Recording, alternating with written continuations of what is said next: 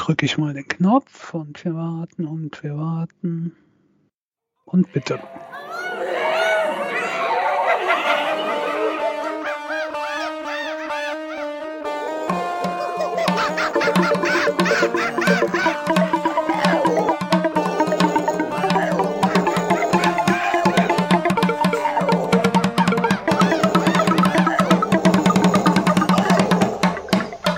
Brüllaffen Couch. Hallo und ein frühlingshaftes Willkommen zur Folge 371 von der Brüllaffen Couch. Genauso lange wie der Frühling gefühlt auf sich warten lässt, war es auch mit dieser Folge, aber genau wie der Frühling wird das hier heute richtig gut. Und zwar natürlich auch einfach schon, weil der Spritti mit dabei ist. Hallo Spritti. Hallo Apfelkern, hallo liebe Hörer. Ansonsten wäre es ja auch etwas äh, äh, einseitig. Ähm, übrigens, Frühling hat mich voll verarscht. Ich habe mich heute mit äh, Sonnencreme und so weiter vorbereitet und bin los Oh. spaziert und dann in eine Regenschauer geraten. Ja, das war äh, sehr enttäuschend. Aber zum äh, Glück war er nach einer Viertelstunde wieder vorbei. Ich habe eine Viertelstunde unter dem Baum gestanden. Ja. Ja. Sei froh, dass es bei dir regnet, ne?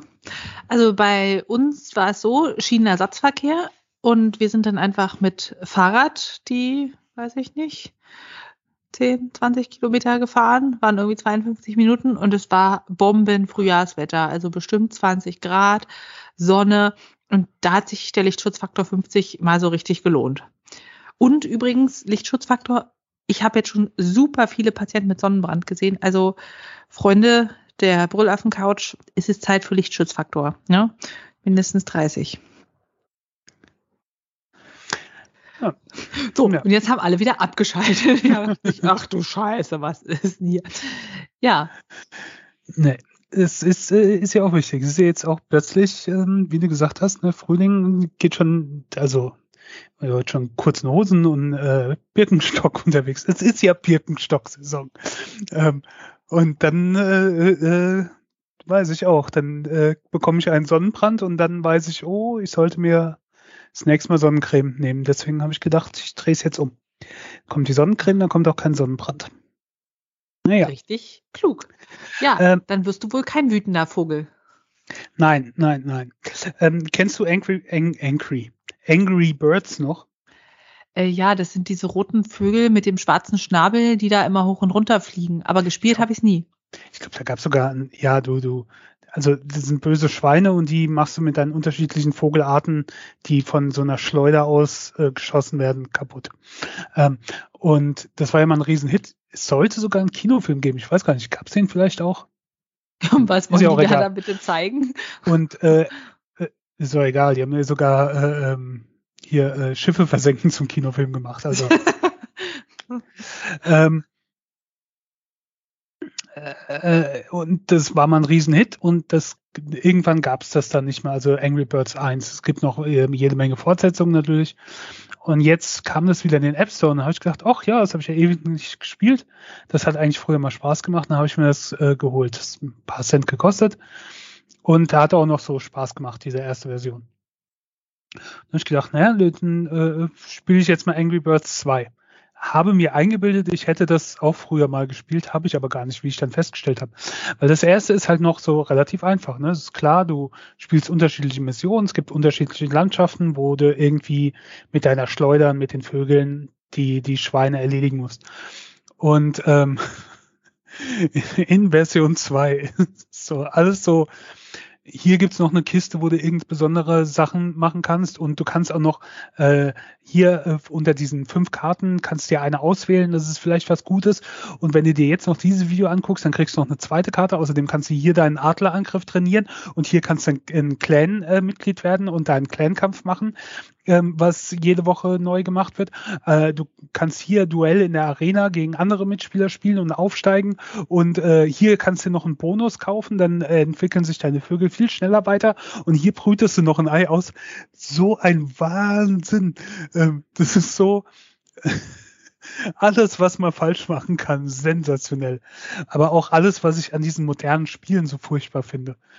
Ich, hab, ich war ja nie so der Multiplayer-Typ, also das habe ich eigentlich nie gemacht. Ich wollte immer, auch wenn ich so äh, Playstation oder sowas was gekauft habe, ich wollte ein Spiel spielen und ich will es allein spielen und ich kaufe das Spiel und ich spiele diese Mission durch. Ist halt ein Film, wo ich selbst steuere, so ein bisschen, ne? Ja. Und mittlerweile kannst du ja alles mögliche andere kaufen oder downloaden oder Zusatzinhalte und sowas. Und das finde ich ja sowas von übertrieben. Und naja, das fand es nur so absurd. Da musstest du erstmal überhaupt, bis du überhaupt das Spiel kapiert hast.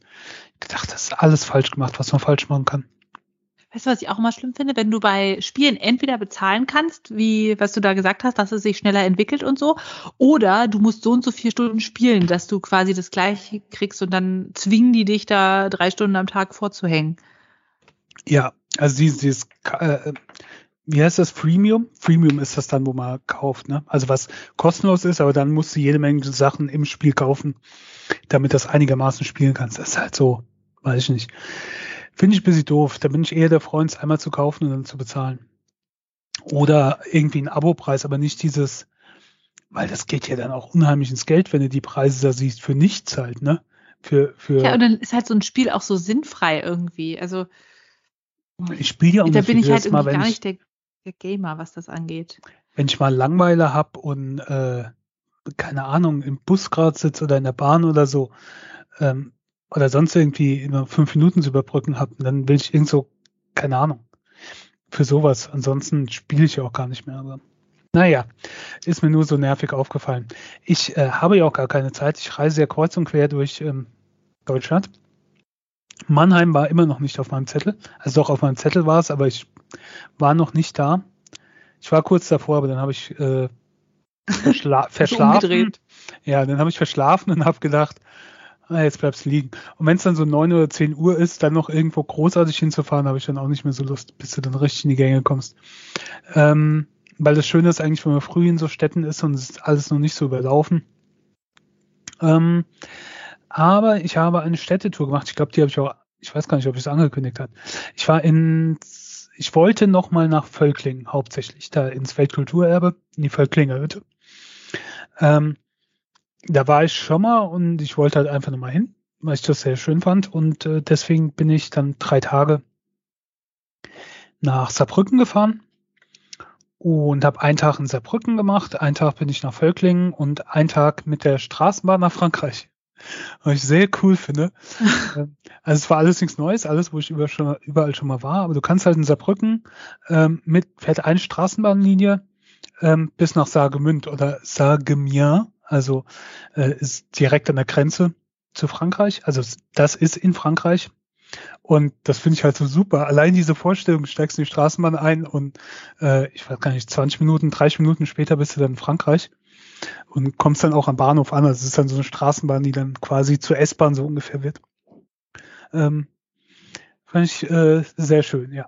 Und ähm, also falls irgendjemand mal ins Saarland fährt oder über Saarland nach äh, Frankreich in Urlaub oder so, äh, ich finde Völkling ist auf jeden Fall ein Stopp äh, wert, zumal die da halt auch sowas mit äh, Kultur immer machen. Also als ich das letzte Mal da war, war eine Fotoausstellung von afrikanischen Fotografen und das Geile ist halt, die nutzen halt das ganze Gelände und die ganzen Hallen und alles und die haben da dann, ich weiß gar nicht mehr, was das für eine Halle war, auf jeden Fall haben sie dann halt da wurden früher Sachen drin gelagert. Da haben sie halt in jeden Abschnitt dann riesengroß die Bilder reingehangen und das, das wirkt halt total cool.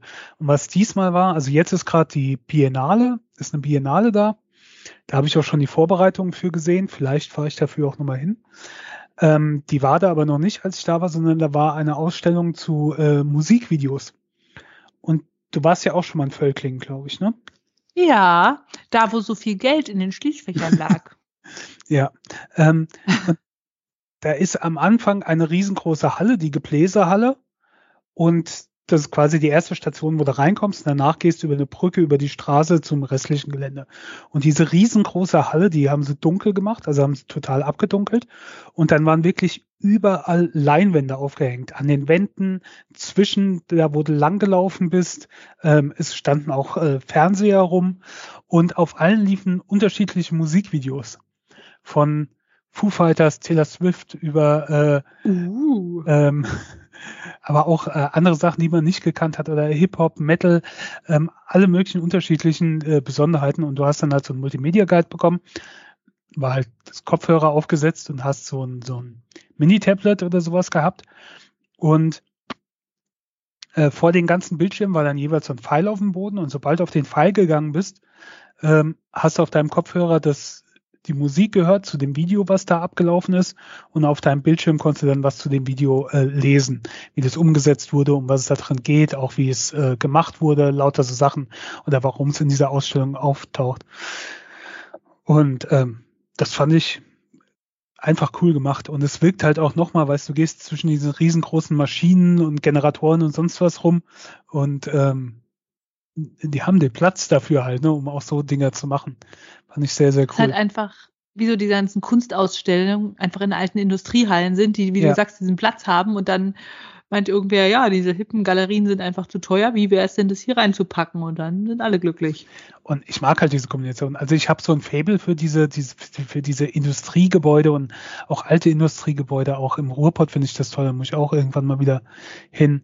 Ähm, keine Ahnung, diese Industrieromantik oder wie auch immer man sowas nennen will, das, keine Ahnung, gefällt mir irgendwie, es hat was. Und ähm, diese Kombination dann von, von Kunst, Kultur mit, mit diesen alten Industriehallen, wenn du überlegst, ne, wie da früher gearbeitet wurde oder so, und jetzt äh, ist da irgendeine Ausstellung oder sowas drin, ähm, diese Kombination, das mag ich halt, also ja. Wenn so mit früher gearbeitet wie der Anti-Arbeitsschutz, den sie da gelebt haben? ja, genau. Ähm, also es, ja, war super. Und äh, für, also ich finde das Ding halt auch cool, ne, wo du überall rumklettern kannst. Und so auch diesmal wieder so. Ich glaube, es macht um 10 Uhr auf und ich war irgendwann kurz vor fünf dann draußen. Ähm, also ich habe, da kann man dann einen ganzen Tag verbringen, wenn man will. Und natürlich auch viel fotografiert und so. Ja, war cool. Das stimmt. Also Völkling fand ich auch sehr beeindruckend. Wie du meinst, dieses industriehistorische, aber auch dann, dass sie das so ein bisschen modern gemacht haben, haben die richtig was rausgeholt aus ihrem ja. im Raum. Ja, der Tag in Saarbrücken war, ja gut, Saarbrücken habe ich halt schon gekannt, war ich schon zweimal, dreimal.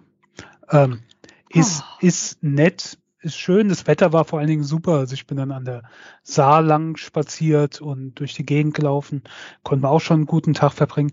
Was ich in Saarbrücken voll komisch finde, da geht halt die Autobahn mitten durch die Stadt. Also das eine Ufer vom, von der Saar ist, ist die Autobahn. Und ich weiß natürlich, früher war das Auto so wichtig und zentral und gibt es ja auch andere furchtbare Beispiele wie Ludwigshafen oder so. Aber ich finde es halt so komisch, äh, wenn die Autobahn mitten, weil woanders, wo du in die Stadt gehst, ne, ist rechts und links von einem Flussufer, da ist halt, keine Ahnung, da ist ein Strand, da ist eine Promenade, da ist sonst irgendwas, was du machen kannst, da ist ein Ufer, wo du dich hinsetzen kannst und da ist halt auf der einen Seite Autobahn. Ja. Romantisch. Mhm. Naja. Ähm, ja, das äh, dazu. Und äh, Sagemünd ist, wenn man in Saarbrücken ist, kann man auch da einen kurzen Abstecher machen, kann man sagen, man war in Frankreich, äh, kostet nur, ich weiß gar nicht mehr, sechs Euro mit der Straßenbahn hin und zurück, so ungefähr. Äh, ist halt eine Kleinstadt ähm, mit einem, einem schönen Casino am Fluss und äh, Kleinstadt mit Casino? Ja, das, also äh, Casino, äh, so Mensa. In, in, nicht Casino zum Spielen, sondern in Frankreich ist das dann die Mensa quasi. Das war die also der, Studentenspeisestelle. Nein, für für äh, für die Firmen. Also Sagemünd ist für das ist immer wieder beim Thema. Äh, war hatte eine große äh, Porzellan Industrie. Und man kann auch noch eine alte, eine, eine alte ähm, Mühle, wo da gearbeitet wurde und so und, und, und gucken und ähm, die haben halt zur Entspannung für die Arbeiterfamilien und so dann auch mitten in der Stadt dann halt dieses das Restaurant, diese Mensa gemacht und so, wo du mit einem kleinen Park, wo du hingehen konntest. Ja. Hm. Sag mal, da drüben in Saarbrücken, gibt's da eigentlich auch Spargel? Hast du das Gefühl, die wollen dir überall Spargel verkaufen? Jede Tageskarte Spargel, jeder Stand an der Straße Spargel, in der Straßenbahn nach Frankreich vielleicht Spargel? Äh, nein, da nicht. Aber als ich, ich habe schon Speyer erzählt, in Speyer war ich ja letztens. Ähm, und da fährst du dann auch teilweise durch Rheinhessen und durch die Pfalz halt mit dem Auto runter. Und dann habe ich auch irgendwo gesehen, wo wirklich rechts und links überall die Arbeiter dann auf den Feldern waren, um den Spargel zu ernten.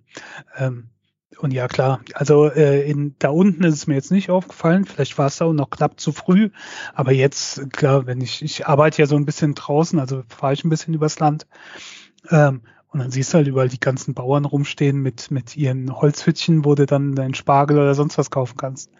Ja. Holzhütchen. Ich habe das Gefühl, hier so Berlin und Rand Berlin ist immer so ein Stand Belitzer, Stra Spargel, Werder, Erdbeeren. Also alles so im südlichen also, ja. also äh, südlich von Berlin, Brandbrandenburg, Potsdam und so weiter, die Richtung, gibt's halt dann Spargel und Erdbeeren und die werden da überall verkauft und überall gibt's dieses äh, Schild und also B Belitzer Spargel sagt auch alle, was, ja. Alle drei Kilometer mindestens Spargel kaufen. Ist absurd. Ja. Wenn du da Sonntag lang läufst, stehen die Leute Spange, äh, Schlange. Aber stehen so elf Uhr, ne? Die Leute stehen Stange für Spargel. Spargel. Ja. Und hast du denn schon Spargel gegessen diese Saison? ja, du hast ja sogar schon geliked. Äh, gestern zum Beispiel gab's äh, äh, aus dem Backofen ähm, Gemüse mit äh, Kartoffeln und Zwiebeln und äh, grüne Spargel. Und äh, heute gab's äh, grüne Spargel. ja, ich habe schon gegessen. Also du bist eher so Grünspargel-Team, ja? Ich muss zugeben, mein Vater macht die also wenn ich bei meinen Eltern zum Essen bin. Und irgendwie ist er im letzten Jahr umgeschwenkt. Also früher gab es immer, am Anfang als Kind habe ich nicht gerne Spargel gegessen. Aber da hat er dann auch immer vom Bauern mitgebracht und so weiter. Und da gab es immer weißen Spargel. Grüner Spargel ist ja auch noch nicht so verbreitet gewesen, ist ja immer noch nicht. Und irgendwie im letzten Jahr ist er umgeschwenkt. Auf einmal, äh, äh wenn ich dann für meine Eltern einkaufen war oder so, äh, sollte ich grünen Spargel holen. Ja. ja, weißt du warum? Den muss man ja nicht schälen. Ja. Würde ich ja aus rein praktischen Gründen auch so machen. Aber ich muss sagen, mir schmeckt auch der Weiße richtig gut. Und irgendwie, alle sind ja so auf Sauce Hollandaise. Also die ist primär nicht vegan und ich finde, die schmeckt einfach nur fett und der Spargel wird da voll übertüncht von. Ja, oder? Wird, also wenn das so da drin ertränkt wird, ich mag das auch nicht wenn du irgendwie so ein bisschen Soße hast, die du vielleicht auch mit Kartoffeln machst, oder kannst du Kartoffeln reindrücken, das ist ganz gut. Aber äh, ich äh, finde nicht, wie das teilweise darüber so, so ertränkt wird. Bin ich auch ganz Ja, weil an den Belitzer Spargelständen gibt's auch einfach oft Fertigpäckchen Sauce Hollandaise gleich zum hm. Dazukaufen. Ja. Ähm, ja, und ich mache stattdessen dann immer einfach frisches Leinöl tatsächlich drüber, ein bisschen Salz und das ist einfach schon richtig lecker. Ja. Ja. Und, und dann kannst du halt noch so experimentieren, das Leinöl, wenn du das irgendwie mit Kräutern einmal durch den Mixer drehst, also mit, mit Pfefferminze ist das auch total überraschend und frisch. Du kannst mit Basilikum machen, das ist halt so wie so ein Pesto-Kräuteröl wird. Ja, aber dann hast du eben immer noch den Spargel und eine Fettkomponente und es geht mit Kartoffeln immer noch super zusammen. Ja, das ist so meins, aber Hollandaise, hm. Hast du eigentlich schon mal lila Spargel gegeben? Den gibt's ja äh, oder gegessen, den gibt's ja auch noch. Äh, ich glaube, den habe ich auch noch nie gesehen. Lila Spargel. Also, das erfindest du jetzt nicht gerade? Oh, stimmt, es gibt lila Spargel. Interessant. Ich habe das mal schnell ins Internet geschrieben, dass du mir es abnimmst. Keine Sorge. Violette ja, ich habe den nämlich auch noch nicht sind gegessen. gesünder. Mhm. Ja klar, die haben ja mehr sekundäre Pflanzenstoffe, allein schon die Farbstoffe, die sie produzieren. Aber gesehen habe ich ihn auch noch nicht. Essen würde ich ihn gerne mal. Anders als den weißen muss man den nämlich auch zum Beispiel nicht schälen. Violetter Spargel wird gestochen, sobald seine Köpfe ein paar Zentimeter aus der Erde herausgewachsen sind. Je nach Wetterlage dauert es einige Tage oder auch nur ein paar Stunden, bis sich die Spargelköpfe violett färben. Mit dieser Färbung schützt sich der Spargel vor dem Sonnenlicht. Ah ja, äh, interessant, aber ich habe ihn wirklich noch nicht gesehen. Na, frag mal auf dem Feld in der Pfalz. Ja, werden wir machen. Obwohl ich weiß nicht, ob du da mit Deutsch so weit kommst. Und woher kommen die? Ukraine kann ja jetzt irgendwie nicht sein, oder? Nee, also Rumänien und so weiter. Hast du auch letztes Jahr mitbekommen wegen Corona, dass die ganzen Bauern dann gejammert haben, dass sie äh, keine Arbeiter ja. bekommen für die Spargelernte? Ja. weil sie nicht einreisen dürfen. Und dann äh, haben sich ja Politiker dafür eingesetzt und dann durften, für die Spargelernte durften sie dann im Reisebus herkommen irgendwie. Das ist nämlich äh, ganz wichtig. Ja. Er ist ja auch wichtig, ist ja auch große Industrie, aber ähm, ist halt schon, ja, auch irgendwie komisch. Naja. Ähm, ja. Gut, machen wir weiter. Noch keine Hollandaise im Blut, aber wie sieht's aus mit Corona? Äh, Corona ist ja quasi vorbei jetzt. Also es gibt ja nichts mehr. Ne? Ist ja jetzt so. Ich weiß nicht, wie es bei euch ist. Bei uns in Rheinland-Pfalz ist so ziemlich alles gefallen. Du musst dich, du musst, glaube ich, wenn du positiv bist, musst nicht mal mehr einen PCR-Test machen, musst du sechs, sieben Tage, glaube ich, in Quarantäne. Und wenn die 48 Stunden vor Ablauf der Quarantäne äh, keine Symptome da sind, dann kannst du einfach wieder arbeiten oder was auch immer. Also muss ich nicht mal mehr freitesten. Ähm, und alles andere ist auch weggefallen. Also wir haben bei um, uns im Unternehmen zumindest noch das Freitesten mit drin, also dass man noch einen Test macht, bevor man wieder arbeiten kommt. Aber die Maskenpflicht haben wir dann jetzt auch aufgegeben, weil hast hier praktisch nirgendwo mehr außer im Bus und Bahn. Ähm, ich trage sie noch. Also beim Einkaufen also trage ich Arbeit? sie noch. Und auf der Arbeit auch. Also zumindest wenn ich durch die Flure gehe und so weiter. Ähm, äh, ich habe das Gefühl, ich bin damit ganz gut gefahren. Ich habe auch das Gefühl, es schadet eigentlich gar nicht so, gerade so, wenn es jetzt auch in Bus und Bahn wieder erlaubt wäre. Ich glaube, ich würde es weiterhin tragen. ähm, du kommst ja halt jetzt schon wieder so langsam in der Minderheit vor, was ich so ein bisschen komisch finde, weswegen ich das dann auch aufgeschrieben habe. Also, du musst jetzt keine Maske mehr tragen, außer halt in Bus und Bahn. Und dann die OP-Masken schützen ja auch, aber nicht so wirklich. Also eher schützen die ja andere vor dir, als dass sie dich vor anderen schützen. Ne? Also wenn, ja. sind ja die FFP2-Masken und sowas, sind ja die bessere Wahl. Was ich jetzt nicht verstehe, wenn man jetzt eigentlich keine Maske mehr tragen muss, man will aber noch eine tragen, warum trägt man jetzt noch eine OP-Maske? Weil dann Ach so, ich, ich dachte unterm Kinn. Ja, oder unterm Kinn. Also das fand ich früher schon komisch, aber jetzt finde ich es auch komisch, wenn die Leute Masken tragen, aber dann halt unterm Kinn. Dann denke ich mir auch, nee, dann lass es doch ganz weg, wenn du es nicht über die Nase ziehen willst. Dann lass ja. es doch, äh, zieh sie höchstens im Bus an, aber ansonsten halt nicht. Das finde ich nur komisch, aber gut, vielleicht vergessen sie das auch. Aber überhaupt, für was trägst du jetzt noch eine, eine normale OP-Maske? Dann, dann würde ich doch eher, also wenn du Maske tragen willst, dann würde ich doch eine FFP2 nehmen. Und wenn du eigentlich keine tragen willst, na, dann trag halt keine, du musst ja nicht sehe ich genauso, kann nicht erklären, warum Leute sich so verhalten. Ist ja. mir selbst ein Mysterium. Kön ja, könnte natürlich auch un Unwissen sein. Ne? Also muss man ja auch fairerweise sagen. Ich meine, wir haben zwar jetzt schon über zwei Jahre Corona, aber trotzdem sind so Sachen vielleicht noch nicht bei allen angekommen in, in allen Kreisen und so. Echt? Weil, ja, ich weiß nicht. Ich habe mich halt jetzt die letzten zweieinhalb Jahre, ich habe ja fast nichts anderes gemacht. Das hat mich ja so genervt mit ganzen Corona. Ständig musste alle möglichen Gesetzestexte und Hinweise und sonst was äh, machen, dann halt im Zug von meiner Arbeit, auch im Arbeitsschutz und sowas. Aber mit Sicherheit gibt's auch genug Leute, die die, die hören halt Maske, ne? Und dann nehmen sie halt die. Das sind halt die günstigen und ist ja auch Maske und so.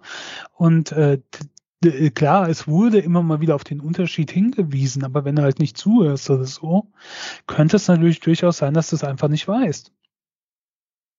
Also ich weiß nicht. Das ist ja so, als würdest du sagen, die Raucher sind ahnungslos, dass das Rauchen nicht gut ist und nur deshalb machen die das.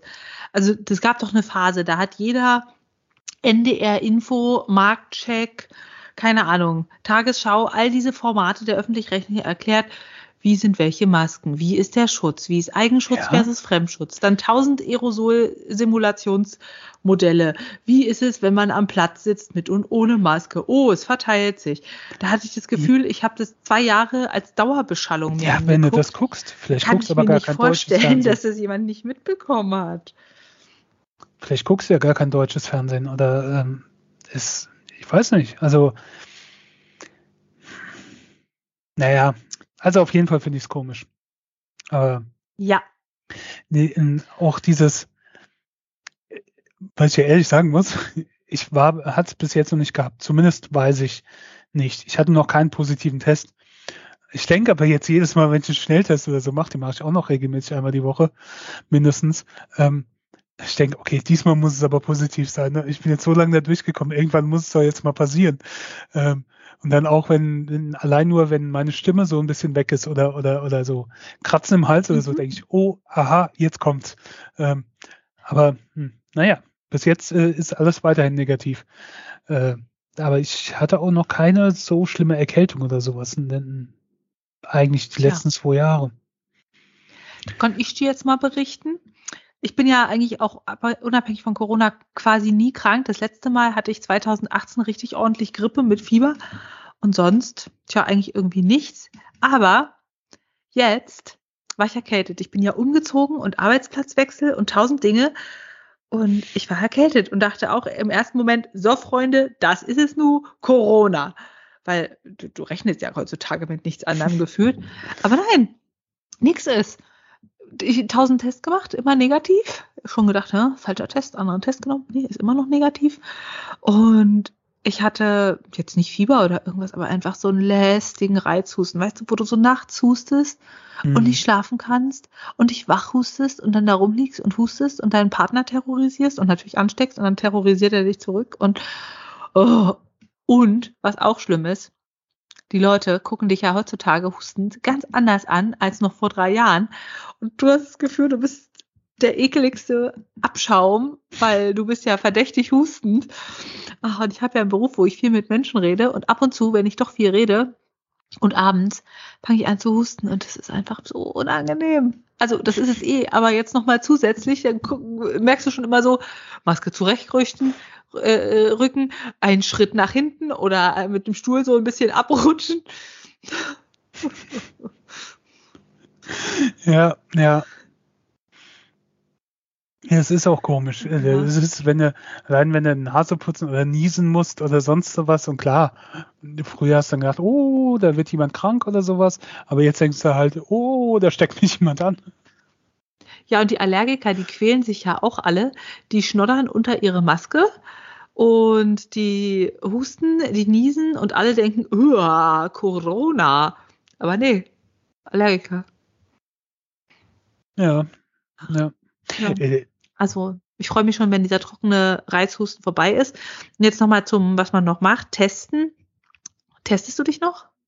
Ja, also wir hatten es bis halt zum Ende letzten Monats auch in der Firma noch, dass wir einmal die Woche äh, halt getestet haben. Und wenn du wolltest, konntest du dich aber auch häufiger testen. Also wurde dir dann zur Verfügung gestellt. Das haben wir halt jetzt auch weggelassen. Ähm, ich mache es noch einmal in der Firma und äh, mindestens, manchmal zweimal. Ähm, und ich habe daheim auch hier noch vor mir stehen meine SARS-CoV-2 Rapid-Test-Box. Da sind noch ein paar drin. Ja, also wir testen uns zweimal wöchentlich auf Arbeit und zu Hause ja. habe ich jetzt noch zwei Tests auf Vorrat für, wenn mal wieder was ist. Jetzt muss man natürlich auch sagen, wir sind auch in unterschiedlichen Berufsfeldern. Ne? Also nicht, dass es bei mir auch gefährlich sein könnte, aber gerade dann eher in deinem Feld ähm, ja, ist es vielleicht auch noch wichtiger. Ja, und deshalb anders als bei dir mit Masken nur noch im Flur. Ich sehe nicht, dass wir jemals wieder im Patientenkontakt aus dem Maskentragen rauskommen. Ich finde es auch ehrlich gesagt nicht so schlecht. Jetzt mittlerweile habe ich mich dran gewöhnt und ich meine, klar, die, die, für die Asiaten war das ja jetzt nichts Neues oder so.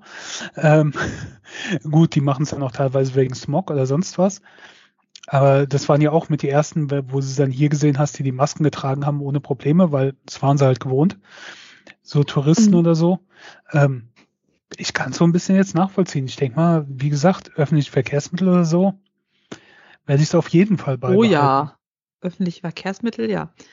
Nee, für mich ist einfach nur, dann kommen die Leute immer so, ich habe so einen Ausschlag im Gesicht, es ist so furchtbar. Mhm. Und dann immer, können Sie mal die Maske runternehmen. Das war früher schon praktisch, aber ganz ehrlich, das ist, Jammern auf einem hohen Niveau. Ja. Ja. ja. Ähm, so. Wo wir gerade bei Masken waren, äh, äh, bist du ein Klimansland-Fan? Ehrlich gesagt kannte ich den gar nicht vor seinem Maskenskandal. Gut, und so eine Stoffmaske von dem hatte ich auch nicht. Da müssen wir auch nicht weiter drüber reden, weil ich kannte ihn auch nicht, kannte ihn nur weil eine Freundin von mir den mal erwähnt hat und den so toll fand und mir jetzt geschrieben hat, dass sie so enttäuscht ist und so weiter. Und dann habe ich natürlich auch das Ding von Böhmermann gesehen, aber äh, ich kenne ihn auch nicht und ähm, von daher berührt es mich auch nicht. Da müssen wir da auch nicht weiter reden und können über andere schockierende, schockierende Dinge reden.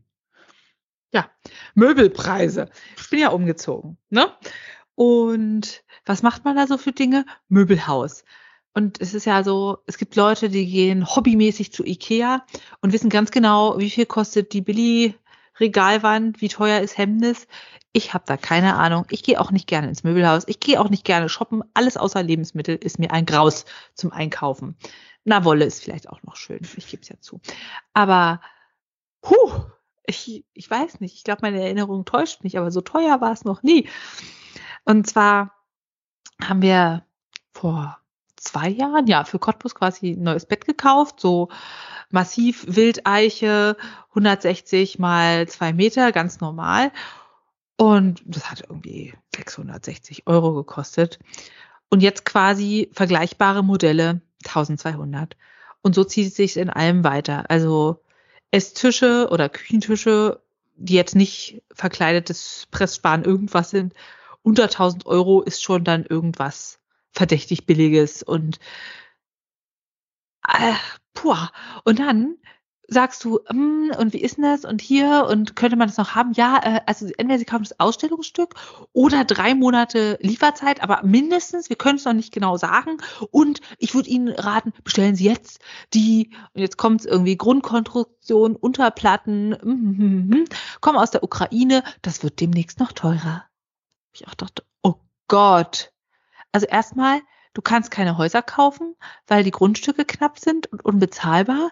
Dann gibt es keine Materialien zum Bauen. Dann steigen die Zinsen und die Handwerker planen nicht wegen der Materialien. Und dann kannst du nicht mehr einrichten. Oh Gott. Ja, also da, da ist mir jeder Spaß daran vergangen. Ich weiß nicht, wie es dir geht. Warst du mal auf äh, Möbelseiten oder Geschäften in letzter Zeit? Äh, nein, ich habe ah doch für meine Küche einen Schrank, aber ähm, ansonsten alles andere äh, zu Beginn von Corona, als ich umgezogen bin in meine Wohnung, ähm, gekauft. Aber es ist mittlerweile so, auch wenn du, für, wenn du irgendwas bauen willst oder sonst was, also erstmal die Rohstoffe äh, werden knapp. Also wir haben das Problem schon seit einer Weile, dass du äh, Verpackungsmaterial und so nicht mehr so leicht bekommst. Ähm, dass das Holz ausgeht, für den Bau und so hat man ja schon vor mindestens einem Jahr oder so mitbekommen. Du bekommst ja auch mittlerweile, wenn du jetzt irgendwas bauen willst oder sonst sowas, keine Preise mehr, sondern ja. da wird ja dann immer so ein, so ein Floater oder so eingebaut. Ähm, das heißt, ne, so, so ein Puffer, falls die Rohstoffpreise noch weiter anziehen. Ähm, das hat auch nicht alles nur mit der Ukraine zu tun. Natürlich, die Ukraine ist auch, stell dir jetzt erst fest, was alles aus der Ukraine kommt.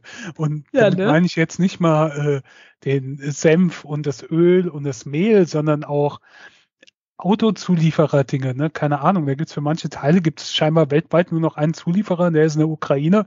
Und wenn es da nichts mehr gibt, dann äh, kann das nicht mehr in Autos eingebaut werden. Ich habe vergessen, was es war, aber es ist halt schon ähm, Interessant, ja. Also. Das ist auch immer so absurd. Ich glaube, ich habe schon mal gesagt, es gibt für ein Cortisonspray für die Kopfhaut, was echt super formuliert ist. Und das gab es irgendwie von 2017 bis 2020 oder 2021 nicht, weil die Firma, die die Sprühdüse für diese Flasche gemacht hat, halt dieses eine Werk geschlossen hat und dann konnte man das nicht mehr herstellen. Und ich denke mir so, das hat, ist ein Alleinstellungsmerkmal, Präparat, was voll oft verschrieben wird. Und wegen dieser einen Firma gibt es das nicht mehr. Crazy.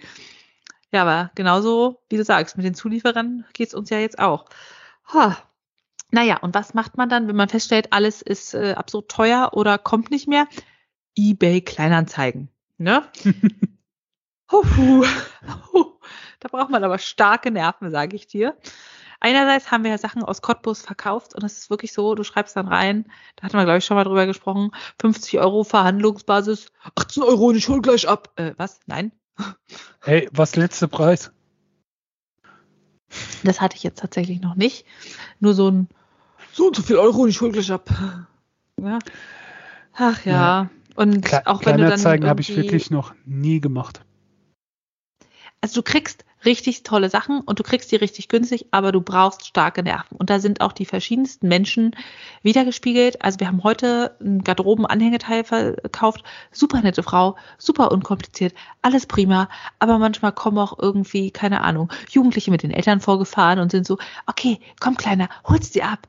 Oder so Leute, wo du denkst, oh Gottes Willen, die packen gleich die ganze Wohnung ein. Schnell, mach die Tür wieder zu, mach die Tür wieder, es ist ja draußen. Oh, also es ist eine wilde Mischung. Und insgesamt ist es aber eine klasse Plattform, um Sachen zu finden und loszuwerden. Du musst halt nur wirklich auch viel schreiben und dich rumärgern und dann immer, äh, machen wir auch Versand? Nein, es ist zu un äh, unhandlich. Ich mache da keinen Versand. Äh, okay, dann nicht. Ja, haben wir doch geschrieben, kein Versand, wo, wo du halt wirklich Sachen hinschreibst und es wird dann ja. nicht beachtet. Aber gleichzeitig finde ich es auch wirklich gut, dass du die Sachen da nutzt. Und wenn wir halt sehen gerade, wie knapp die Ressourcen sind, dann finde ich das richtig toll.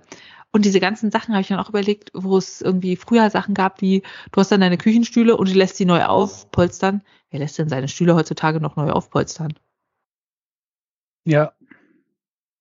Ja, aber ja das ist aber halt auch diese Mentalität, ne, ähm, wegschmeißen und das war so ungefähr. Ähm, früher ist man noch zum Schuster gegangen oder so, also. Ja, aber ähm, wenn du irgendwie deine 15 Euro Billo-Schuhe hast, dann zahlst du 20 Euro beim Schuster und zwar mehr wert als der Schuh. Ja, klar. Das ist halt, das ist halt auch die Billo-Schuhe und nicht die was weiß ich, individuell gemachten oder so. Aber ja, auch äh, Möbel aufpolstern. Ich weiß, meine Großeltern haben das noch gemacht, meine Eltern haben es auch noch zum Teil gemacht. Ich habe es jetzt noch nicht gemacht. Meine Eltern haben mal die Eckbank in der Küche aufpolstern lassen, weil sie meinten, so, die Kinder sind jetzt groß genug, das wird jetzt nicht mehr so viel beschmiert, jetzt lohnt sich. ne? Damals, wo du 17, 17 so. warst. Jetzt ist es so 17, ungefähr. ich glaube, äh, jetzt macht sie das nicht mehr packt die Cremedose ein, äh, aus und schmiert erstmal die Eckbank ein. Aber es ist Lichtschutzfaktor, das braucht man. Ähm, ja, und aber wenn ich jetzt geguckt habe, irgendwie so ein Vollholz-Küchenstuhl mit Polsterung kostet 300 Euro und das ist der Aktionspreis. Na, aber äh, der Polsterer kann sich doch nur lohnen, oder? Ja. Ja, und sonst gibt's halt wirklich ganz viel so also wenn ich mir das angucke, was auch modern ist, denke ich mir hässlich, ungemütlich, so Plastikschalen Sitze und unten so Metallkonstrukt, mehrere Gestänge, irgendwie so ein bisschen geometrisch, kühl. Also einerseits sitzt es sich nicht bequem und andererseits sieht es auch aus wie aus so einem Raumschiff Einrichtungsdingsbums. Nur halt auch nicht funktional. Äh. Und Tische, es gibt, also, also ich habe Möbelhausträumer, ne? man merkt's.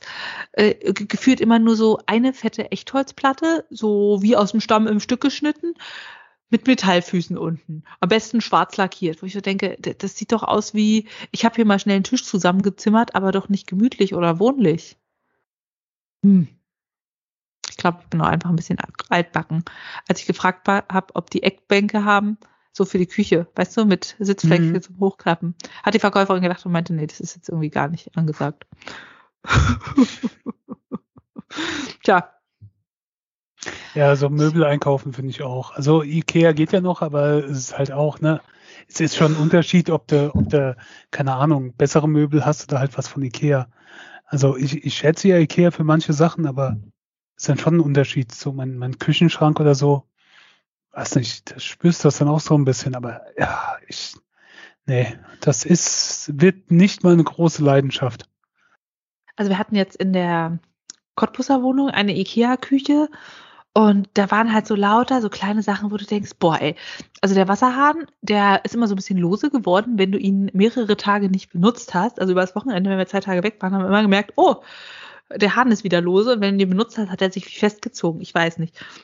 Also irgendwie dieses Induktionsfeld war super empfindlich. Wenn du da einmal quasi eine Packung Kartoffeln draufstellst, dann fängt die an zu piepen. Wo ich mir denke, nee, ich habe hier nichts angetippt. Aufhören. Und so, so lauter Kleinkram, wo du denkst, nee, das ist einfach nicht durchdacht. Also der Ofen, wenn du fertig bist mit Backen, dann wird's ringsherum einfach richtig heiß, wenn nicht mehr die aktive Entlüftung an ist und so. Da hatte ich dann im Schrank drüber irgendwie Schokolade gelagert und die ist dann angeschmolzen und so. Also du merkst halt schon, das ist nicht isoliert, das ist nicht so hochwertig. Und wie, wie du sagst, da ist man froh, wenn man was anderes hat. Ja. So. Ja. So. Jetzt weiter, hoffentlich mit positiven Dingen. Ähm, ja, positiv finde ich ja, wenn man mal Fehler gemacht hat, ähm, dass man die dann korrigiert. Ja. Und äh, Seth Meyers macht das regelmäßig seit über einem Jahr und es ist großartig. Ähm, es ist eine reine, also Seth Meyers ist, ähm, hat eine Late-Night-Show und ist eigentlich von den aktuellen mein, mein Liebling. Ähm, äh, und ich schaue die ganzen Late-Night-Shows ja nur von ihren YouTube-Videos. Und der hat irgendwann vor einem Jahr, äh, im März letzten Jahres angefangen, ähm, ich glaube, das war so ein bisschen aus Corona, ne? Es gab kein Studiopublikum, war teilweise von daheim aus aufgenommen oder allein. Und dann hat er sich halt hingehockt und äh, er nennt es Corrections, also ja, Korrektur oder so, oder Fehlerkorrekturen ähm, aufgenommen. Immer von den Sachen, die in der Vorwoche waren. Und äh, hat dann geguckt, was haben seine Zuschauer und YouTube unten drunter geschrieben ähm, und auf Fehler hingewiesen. Und das war so der Anfang. Und das hat sich so richtig geil entwickelt, dass dann halt Witze sich, also seine Zuschauer, die nennt er dann Jackals, ähm, Schakale, weil die halt nur darauf lauern, dass er irgendwelche Fehler macht oder so. Und ähm, äh, äh, äh gibt halt Witze, die sich, also so, so, so von Insider, von Leuten, die das Video gucken und du, du hast vor drei Wochen das gesehen und auf einmal kommt wieder eine Anspielung drauf und es ist immer absurder geworden. Also es geht überhaupt nicht mehr darum, um irgendwelche Fehler, die er gemacht hat, sondern es ist, es ist so unheimlich lustig und er macht es auch weiterhin, obwohl in seiner normalen Sendung wieder Publikum ist, macht das ohne Publikum. Du hörst nur seine, äh, Schreiber oder sonstigen Mitarbeiter, die dann irgendwo sind, im Hintergrund ab und zu lachen. Und zumindest bei einer, die auch ab und zu in seiner Sendung dann auftritt, in manchen Segmenten, erkennt man dann auch die Lache im Hintergrund. Das finde ich alles großartig.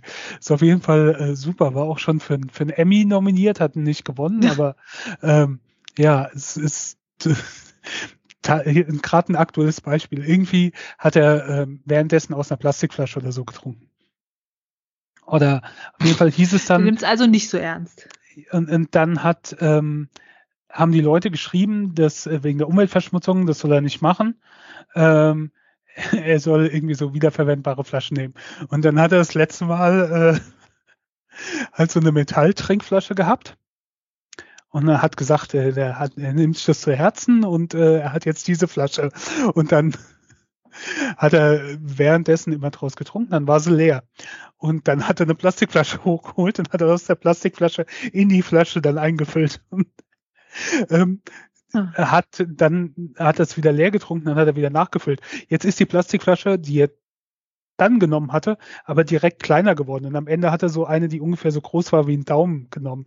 Also er treibt es dann sehr ins, ins Absurde und äh, es wird sehr meta, aber ich finde das so großartig und ich finde den Humor von ihm auch spitze. Ähm, ja, und äh, diesmal hat er das nicht gemacht, sondern dann hat er die wiederverwendbare Flasche weggeschmissen und eine neue wiederverwendbare Flasche genommen. Also er provoziert es dann auch und spielt dann mit den Zuschauern und sowas. Und ähm, ja, ist super. Also auch so viele Dinge, die du nicht unbedingt dann mitbekommst oder so ein bisschen um die Ecke gedacht sind manchmal.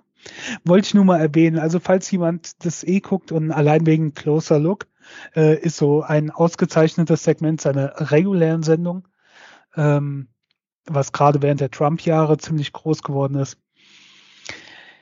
Sollte da auch mal reingucken. Ich mag ihn halt. Ja, wollte ich nur mal ähm, drauf eingehen freue ich mich jede Woche drauf, wenn da ein neues Video kommt. Ja. Sag mal, kaufst du eigentlich Brot ab und zu? Sehr selten. Manchmal Brötchen fürs Wochenende. Brot eher selten. Ist dir da was aufgefallen beim letzten Brot, aber eher Brötchenkauf?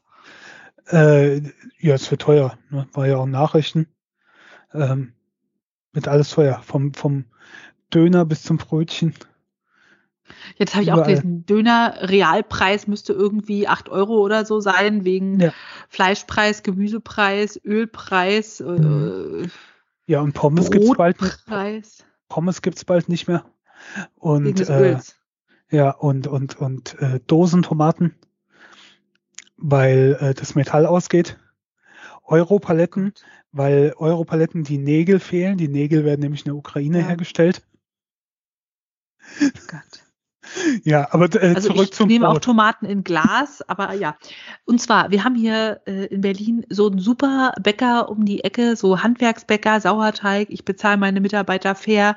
Der macht nicht schon 6 Uhr oder so auf, damit man halt dann nicht um drei backen muss, sondern macht, glaube ich, erst ab 8 oder so auf und hat dann auch Ende, wenn alles abverkauft ist, weil die haben ein kleines Angebot und die sind einfach mega lecker. Also die machen super gutes Brot, wo du auch merkst, es ist ein richtiger Sauerteig. Es hat ein ganz anderes Aroma, eine ganz andere Krume.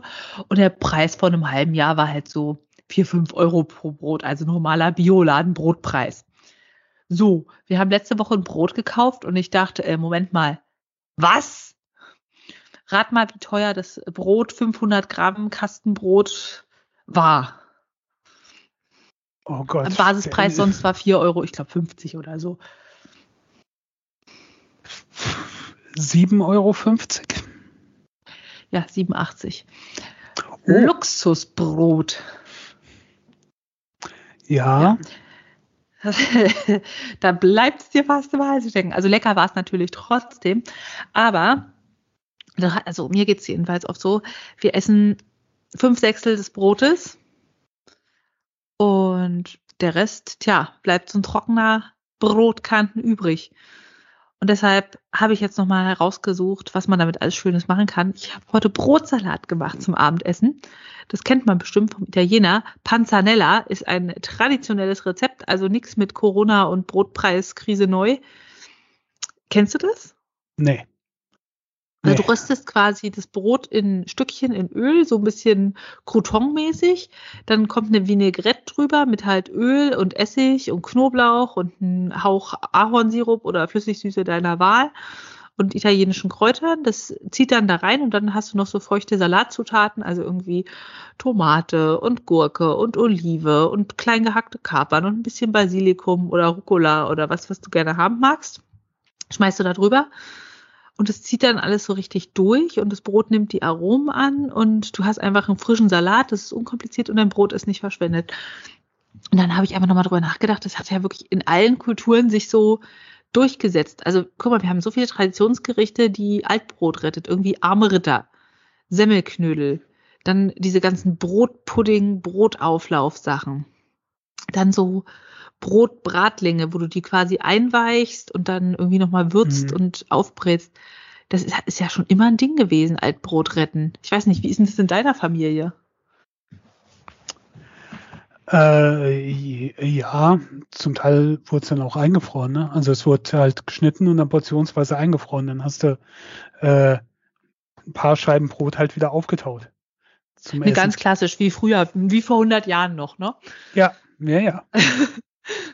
Einfrieren wie vor 100 Jahren. Das äh, haben wir schon seit Generationen so gemacht. ähm, nee, ansonsten, ich bin gerade am überlegen. Also arme Ritter sagt mir natürlich was, haben wir aber nicht gemacht. Hm. Nee, Also das ist so auf Anhieb fällt mir jetzt nichts ein, wo wir Brotreste quasi gemacht haben. Okay, und Croutons über Salat ist ja Äh, auch so ein Croutons, Ding. ja, ja, ja, das schon. Aber dann eher nicht, weil Reste da waren, sondern weil, äh, weil Croutons benötigt wurden. Also weißt du, man hat es Hm. gemacht, weil Croutons gebraucht wurden. Man hat es nicht gemacht, weil noch Brot übrig war. Was man gewusst. Ah. Okay. Nee, also ich habe es auch immer nur gemacht, dann so mit Altbrot. Oder irgendwie Semmelknödel. Nee, nicht Äh. Frikadellen. Kartoffel- Frikadellen. Für Frikadellen, alte Brötchen oder so. Ja, Das, ähm, stimmt. Und in Kartoffelklößen kommen sonst auch immer angeröstete Semmelstücke, alte ja, rein. genau. Genau, das, du hast halt immer diese traditionellen Methoden, wie du doch ein bisschen Altbrot verwendest, aber irgendwie haben wir uns davon sehr distanziert, oder? Das ist auch so ein Wegwerfgesellschaftsding. Dass du einfach sagst, dann kommt der Brotbatzen halt weg. Oder man redet einfach nicht drüber. Ne? Also ich muss zugeben, das ist jetzt das erste Gespräch, was ich seit langem über Brotreste führe. Vielleicht wird auch einfach nur nicht drüber gesprochen. Das könnte natürlich auch sein. ähm, ich habe mich jetzt, ich könnte mich auf der Arbeit mal hinstellen und könnte mal fragen, was macht ihr eigentlich mit euren Brotresten so? Vielleicht wird das ja doch äh, noch relativ häufig gemacht. Äh, äh könnten unsere Hörer, Hörer, unsere Hörer auch gerne mal kommentieren, falls ihr irgendwas mit Brotresten macht. Ähm, oder vielleicht ist also das Brot auch immer so lecker, dass es ganz aufgegessen wird. Das wäre wünschenswert. Ja, also wenn das nur so ein bisschen trocken ist, dann mache ich halt immer eine Scheibe, mache sie nass, toaste sie zweimal und dann ist es wie, wie neu. Nur wenn es halt über diese Phase hinaus ist, dann brauchst du eine der anderen Optionen. Ja, ich habe mal zumindest für diesen Brotsalat das Rezept verlinkt. Für auch die Brotlinge, also die Brotbratlinge, quasi ein bisschen wie Buletten nur aus Brot. Und dann wirklich würde ich gerne wissen, was macht ihr mit dem alten Brot? Semmelbrösel ist halt wirklich noch so ein Klassiker. Einmal durch die Küchenmaschine gedreht und dann hast du Brösel zum Panieren. Und ich finde auch, wenn dann da Kürbiskerne oder so drin sind, dann ist es einfach nochmal spannender zum Essen, wenn da ein bisschen was Kerniges drin steckt. Ja. ja. Ich habe aber auch wirklich eine Schublade in der Küche, da steht meine Auflaufform. Und wenn ich so einen Brotkanten habe, der einfach knochentrocken ist, dann packe ich ihn da rein und sammle die. Die halten sich ja quasi ewig, bis ich sie wohl brauche. Ja. ja. Brot, Salat. Interessant. Panzanella habe ich wirklich noch nie gehört. Ja, hatten mal nichts mit Panzern und Krieg zu tun. Ist was Leckeres. Ah ja, aber, aber schon, also wenn ich mir die Bilder anschaue, habe ich zumindest schon mal gesehen. Aber der, der Brotsalat hat mich schon irritiert. Naja.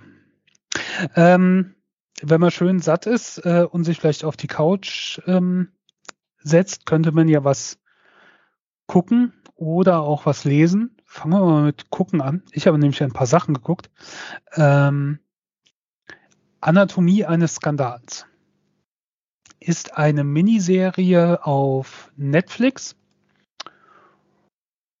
und äh, ich fand sie sehr spannend. Äh, ist britisch, spielt auch in England äh, mit äh, Sienna Miller und Rupert Friend und Michelle Dockery. Ähm, und die Story ist im Prinzip ein, ich weiß gar nicht, was er ist, Gesundheitsminister, auf jeden Fall irgendein Minister der, der konservativen Regierung in England. Ähm, hat eine Affäre mit einer seiner Angestellten, seiner, einer relativ jungen Angestellten. Er ist äh, natürlich auch verheiratet und äh, macht viel auf Familienwerte und hat auch Kinder und ähm, ja, dann kommt das halt so ein bisschen raus und die Frau steht ihm zur Seite und der Premierminister ist ein sehr guter Freund von ihm, die sie schon zusammen äh, studiert haben in äh, irgendeiner von diesen Elite-Universitäten in England. Keine Ahnung. Ähm, irgendeine von den beiden, die da mit äh, Rudern oder sowas irgendwie austragen. Ist ja auch egal. Ähm, dann kommt es aber zu, dass äh, die, die, äh, ähm, die Frau, mit der er die Affäre hat, sagt, dass er sie vergewaltigt hat oder er sich ihr aufgedrängt hat, ähm, nachdem die Beziehung dann schon beendet war.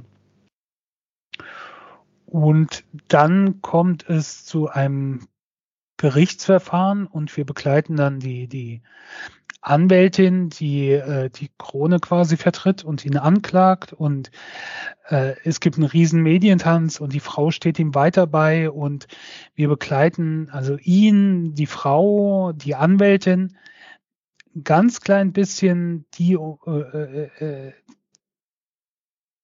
die Anklägerin, also die, die er vergewaltigt haben soll und ja, begleiten dann quasi durch den Prozess und sowas. Und äh, natürlich gibt's dann auch noch Dinge, die dann nach und nach rauskommen und äh, ist, ist ein Gerichtsdrama, ist jetzt nichts spektakulär Neues. Ich fand es aber spannend erzählt und spannend gemacht und durch die unterschiedlichen Blickwinkel und ähm, spannend. Und ähm, was mir so ein bisschen gefehlt hat, die äh, das Opfer, ähm, Olivia, gespielt von Naomi Scott, äh, um die geht's relativ wenig. Also die sehen wir nicht so oft wie die anderen. Es geht eher um den Täter, um seine Frau, um die Anwältin und die Anklägerin oder das Opfer, das taucht nicht so sehr auf. Das fand ich ein bisschen schade.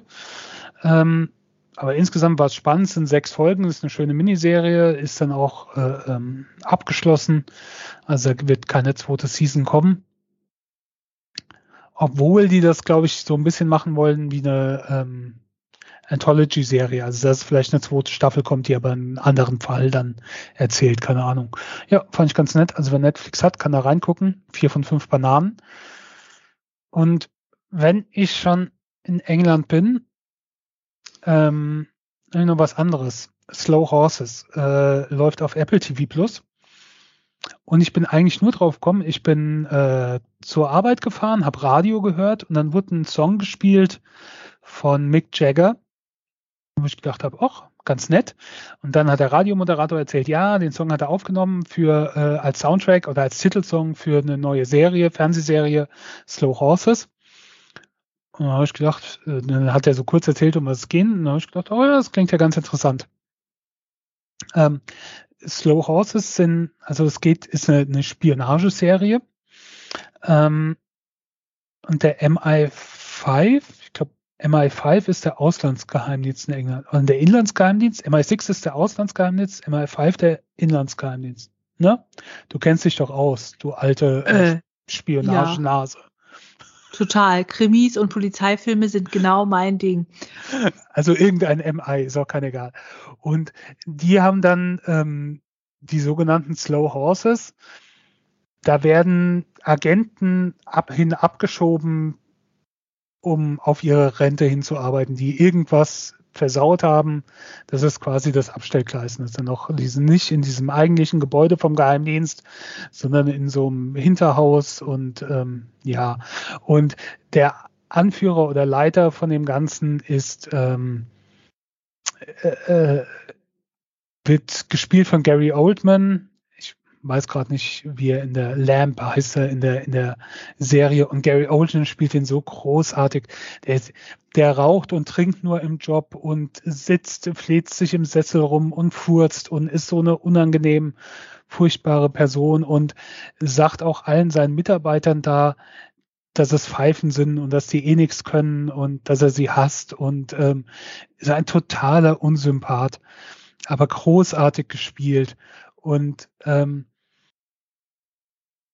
nun passiert es, dass diese Gruppe von Geheimagenten eher unfreiwillig in eine mögliche Verschwörung mit einer Entführung und Islamisten und Nazis hineingerät und ähm, wir begleiten sie dabei. Und das ist so, ich fand das so toll gespielt und auch diese so toll inszeniert und spannend und ähm, es hat wirklich Spaß gemacht. Ich muss ja sagen, Apple TV Plus hat ja nicht so viele Serien, aber was sie haben zum Teil ist wirklich großartig gemacht. Das gefällt mir dann schon besser als Netflix hat ja mal für eine Weile wirklich ständig was rausgehauen, um halt möglichst viele im Programm zu haben. Und manchmal denke ich halt, naja, lieber ein bisschen weniger und dann ein bisschen mehr Qualität und super. Ähm, auch die Serie hat sechs Folgen, was ja auch so ein britisches Ding ist. Ähm, macht Spaß, bekommt von mir auch vier von fünf Bananen. Die wird eine zweite Staffel bekommen. Ich glaube, da sind sie auch schon relativ weit mit dem Drehen, also das wird kommen. Ähm, nichtsdestotrotz ist der erste Teil abgeschlossen. Also man kann den auch gucken, ohne äh, äh, mit dem Cliffhanger auf die zweite Staffel unbedingt warten zu müssen. Und den Titelsong von Mick Jagger finde ich immer noch äh, toll.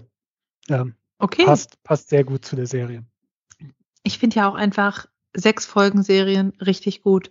Da hast du mehr Motivation, die zu gucken, als wenn du weißt, oh scheiße, das sind jetzt irgendwie vier Staffeln, a 20 Folgen. Wann in diesem Leben soll ich die gucken? Ja, finde ich mittlerweile auch. Also gerade, also ich sag, äh, mittlerweile finde ich sogar dieses Netflix, was die dann teilweise hatten, diese 13 Folgen oder so, finde ich auch schon fast wieder zu viel. Aber so sechs, sieben Folgen, das ist halt ein sehr langer Film, ich finde das angenehm. Vor allen Dingen finde ich das angenehm, dann bist du fertig.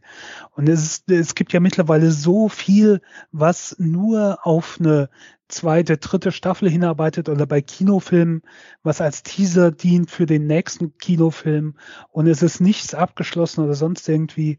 Ich sehne mich wirklich nach Dingen, die halt einfach zu Ende sind. Du guckst sie zu Ende. Es, du musst kein großartiges Wissen haben zu irgendeinem anderen Universum oder sonst irgendwas. Und es verweist auch nicht auf irgendwas, was dann im nächsten Kinofilm aufgelöst wird. Marvel hat das ja teilweise. Das ist ja eigentlich dann nur ein riesengroßer Teaser für den nächsten Film. Und ich liebe ja Marvel, aber es ist auch teilweise ermüdend. Und ähm, naja. Ähm, aber wenn du sechs Folgen sehen magst, dann ist meine letzte Serie für heute nichts für dich. Die hat nämlich äh, sieben Folgen. Ich hoffe, dass. Na dann, bis bald.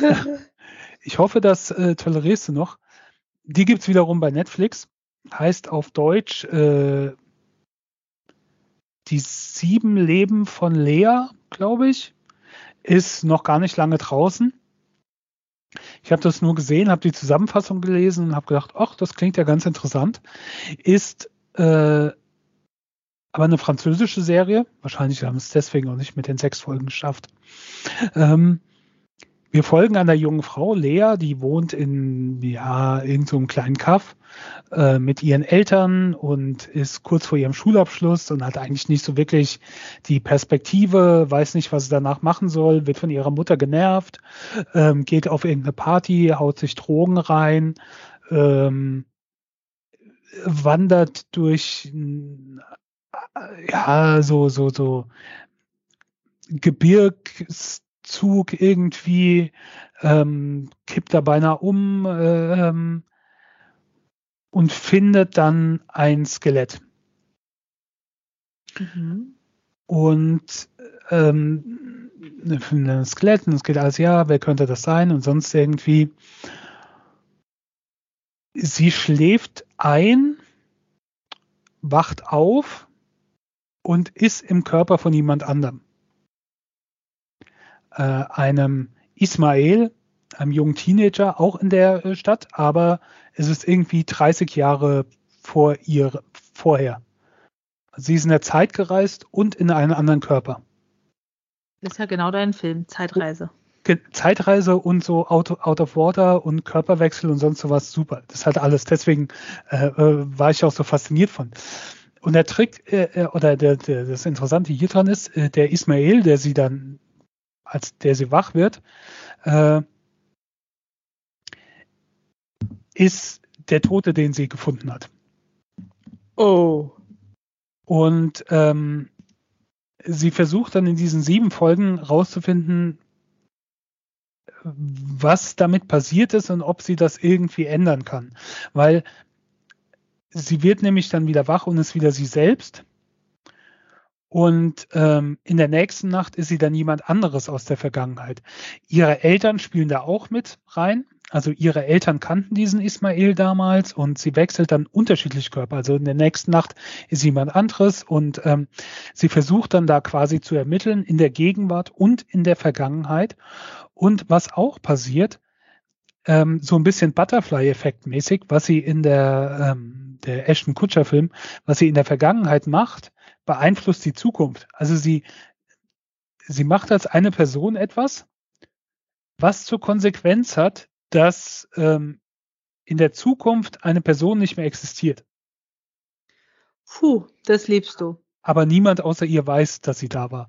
Ähm, wie gesagt, das sind sieben Folgen es hat mir Spaß gemacht, natürlich. Das ist so, das checkt viele Boxen für mich. Ähm, ich fand es aber auch so interessant, das Setting, äh, französische Schauspieler, die man alle nicht so kennt. Ähm, ja, ein paar Sachen waren so ein bisschen, wo man gedacht hat, boah, Mädchen, ähm, jetzt nervst du aber gerade sehr hier. Ähm, aber gut. Ich wüsste auch nicht, wie ich damit umgehen würde, wenn ich irgendwie ein Skelett finde und auf einmal als derjenige 30 Jahre in der Vergangenheit aufwache. Also von daher sollte man so manche Dinge dann vielleicht auch verzeihen. Ähm, mit den sieben Folgen ist es auch abgeschlossen. Ich glaube nicht, dass da noch eine zweite Staffel kommt oder geplant ist. Also das hat auch ein rundes Ende, das ich nicht ähm, verraten möchte, aber was mir es war interessant. Es hat mich nicht frustriert zurückgelassen, aber so ein bisschen äh, Kinnlade nach unten geklappt. Hm. Obwohl es irgendwo auch logisch war. Ich glaube, das basiert auch auf irgendeinem Buch, meine ich irgendwo, da ich es gelesen habe. Naja, wie auch immer. Also äh, sehr cool. Die sieben Leben von Lea äh, bei Netflix. Ja. Das war meine. Ich weiß, warum sieben Folgen. Es müssen sieben Leben sein. Ja, ja, klar. Also, es, das hat ja nichts mit britisch. Okay, aber in, aber in ich England glaube, ist es dann wahrscheinlich äh, The Six Lives of Lea. die übersetzen es und kürzen es zusammen. Genau. Ja, kann ich mir gut vorstellen, auch zu gucken. Vielleicht berichte ich irgendwann in einem Jahr oder zwei. Man weiß ja nie. So, äh, jetzt hüpfen wir noch kurz auf die Leseaffen-Couch. Da habe ich die perfekte Sommerlektüre für euch. Und zwar der Gesang der Flusskrebse. Das ist ein Buch aus ähm, noch nicht ganz so langer Zeit. Vergangenheit, Moment, wo steht? Ähm, 2019 ist es erschienen. Und zwar ist das Debüt von Delia Owens. Und es ist ein Buch, was äh, nicht so die aktuellen Situationen besch- beschreibt, sondern in den, ich glaube, 50er Jahren spielt.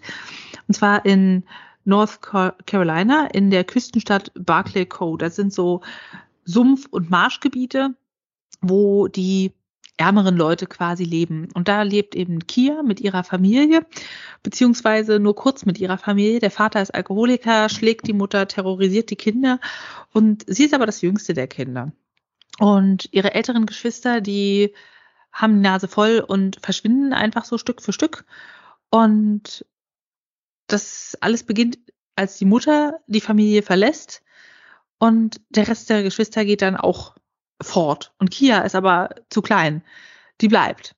Und der Vater ignoriert sie, findet sie nutzlos, blökt sie an, aber sie versteht sich ganz gut darauf, eifrig so Sachen zu imitieren. Sie versucht zu waschen, sie versucht zu kochen. Am Anfang kocht sie irgendwie immer nur Maisbrei. Also ich finde, das gibt auch so einen guten Einblick in das Leben der ärmeren Menschen in diesen Marschgebieten. Das ist so ein bisschen ja, dieses typische, sie, sie fangen Krabben und kochen Maisbrei und backen Maisbrot und haben irgendwie Hühner im Garten und sammeln noch ab und zu ein Ei.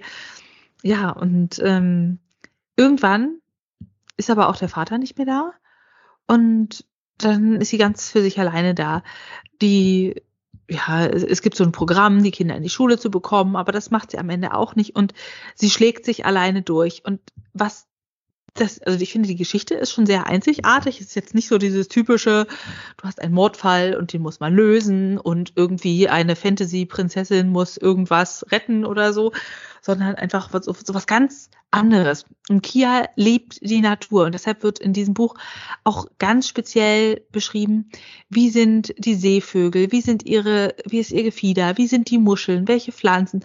Und es gibt einem so eine richtig dichte Atmosphäre. Also ich glaube, das ist das perfekte Buch, um jetzt in den Sommerurlaub mitzunehmen und so richtig drin zu versinken. Weil Kia schlägt sich durch und es ist auch so kindlich naiv geschrieben teilweise und man merkt aber auch, wie sie erwachsen wird im Rahmen dieses Buches. Ja, und sie ist eben das Marschmädchen, was so schüchtern ist und sich versteckt vor dem Rest der Gesellschaft und natürlich wird auch über sie deshalb gelästert. Und als einige Jahre später der Chase Andrews, der quasi beliebteste junge Mann der Gegend, stirbt, ist sie natürlich die erste Verdächtige, weil, naja, ist ja das komische Marschmädchen. Und wir haben so zwei Zeitebenen, einmal ihre Kindheit und diese Coming of Age, Coming of Age Story, wie sie sich entwickelt und eben diese Ermittlungen in dem Mordfall. Und das Buch zieht einen so in den Bann mit eben dieser besagten Atmosphäre. Man hat wirklich das Gefühl, man kann um einen herum die Frösche quaken hören da und riechen, wie sie das Maisbrot anbrennen lässt, weil es einfach so gut beschrieben ist. Und gleichzeitig ist es ultra spannend. Und je mehr man liest, desto spannender wird es. Und am Ende dachte ich mir wirklich, ich kann jetzt nichts essen, ich kann nicht auf Klo, ich muss jetzt dieses Buch lesen. Und ich habe das wirklich viel zu selten gehabt in letzter Zeit. Deshalb absolute Empfehlung, was das angeht. Ja, es bleibt spannend bis zum Schluss. Es gibt einen unerwarteten Plot-Twist und ja, ich kann es nur empfehlen. Ähm, es, ist, es ist so eine Mischung aus Kultur, Naturroman, ein bisschen Liebesgeschichte, Krimi-Roman. Wunderbar. Also sechs von fünf Bananen. Ja. Der Titel ist ja jetzt auch äh, nicht so gewöhnlich. Ich bilde mir ein, den habe ich auch irgendwo schon mal gehört. Irgendwas mit singenden Flusskrebsen kommt mir bekannt vor. Also auf jeden Fall klang es ganz interessant. Vielleicht äh, werde ich da dann, äh, wenn du äh, meine Serienempfehlung in zwei Jahren schaust, vielleicht werde ich bis dahin das Buch dann mal gelesen haben. Dann treffen wir uns also in zwei Jahren. Ja, und Ja. du magst ja auch Dinge, die ein Ende haben. Und ich hoffe, so wie Spritti dann diese Folge mag, hat sie auch euch gefallen. Und wir können in zwei Jahren reden über die besagten Serien und das Buch. Ja, bis dahin lasst euer Brot nicht schlecht werden. Ja. Ja, und bis zum nächsten Mal, ne? Bis dahin, macht's gut. Tschüss. Tschüss.